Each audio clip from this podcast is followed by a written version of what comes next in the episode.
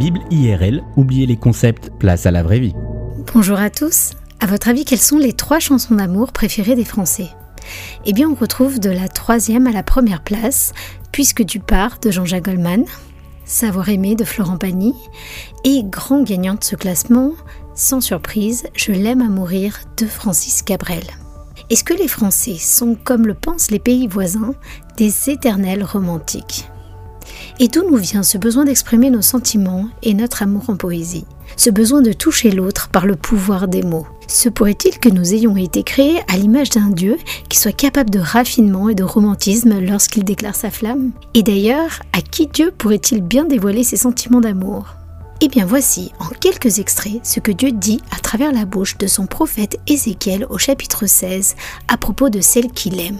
Je t'ai promis fidélité et j'ai conclu une alliance avec toi.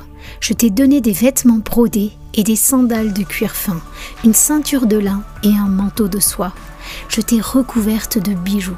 Alors tu es devenue extrêmement belle et digne d'être reine. Ta renommée se répandit dans le monde entier à cause de ta beauté qui était parfaite, car je t'avais somptueusement parée. Je l'affirme, moi, le Seigneur Dieu. Qui est cette jeune femme dont le Dieu d'Israël s'est pris d'amour? Eh bien, il s'agit de Jérusalem.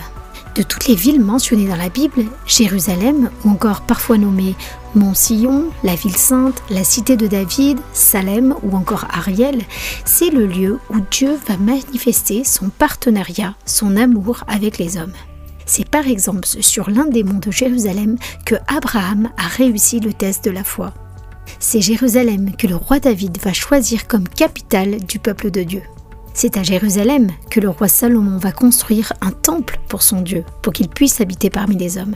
À Jérusalem encore que Jésus va faire son entrée triomphante, puis sera cloué sur une croix avant de ressusciter.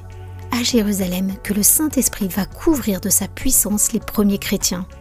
Et à partir de Jérusalem que l'Évangile sera propagé dans le monde entier. Si Dieu aime avec autant de romantisme Jérusalem, ce n'est pas à cause de ses murs ou de sa géographie, c'est parce que Jérusalem, c'est la preuve qu'il existe une alliance éternelle que Dieu a passée avec son peuple. Et si le livre de l'Apocalypse utilise l'expression la nouvelle Jérusalem, c'est que cette ville représente aujourd'hui et dans le futur celles et ceux qui vivront pour toujours dans le royaume terrestre et céleste de Dieu.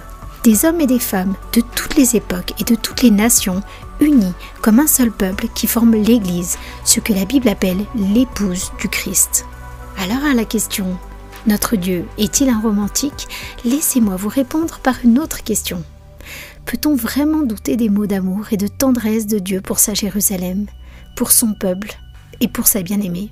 L'amour que Dieu porte à son Église est sans commune mesure, jusqu'à dire ⁇ Je suis le gardien du sommeil de ses nuits ⁇ Psaume 121 verset 4 ⁇ Je l'aime à mourir Jean 3,16 Merci pour votre écoute et à bientôt.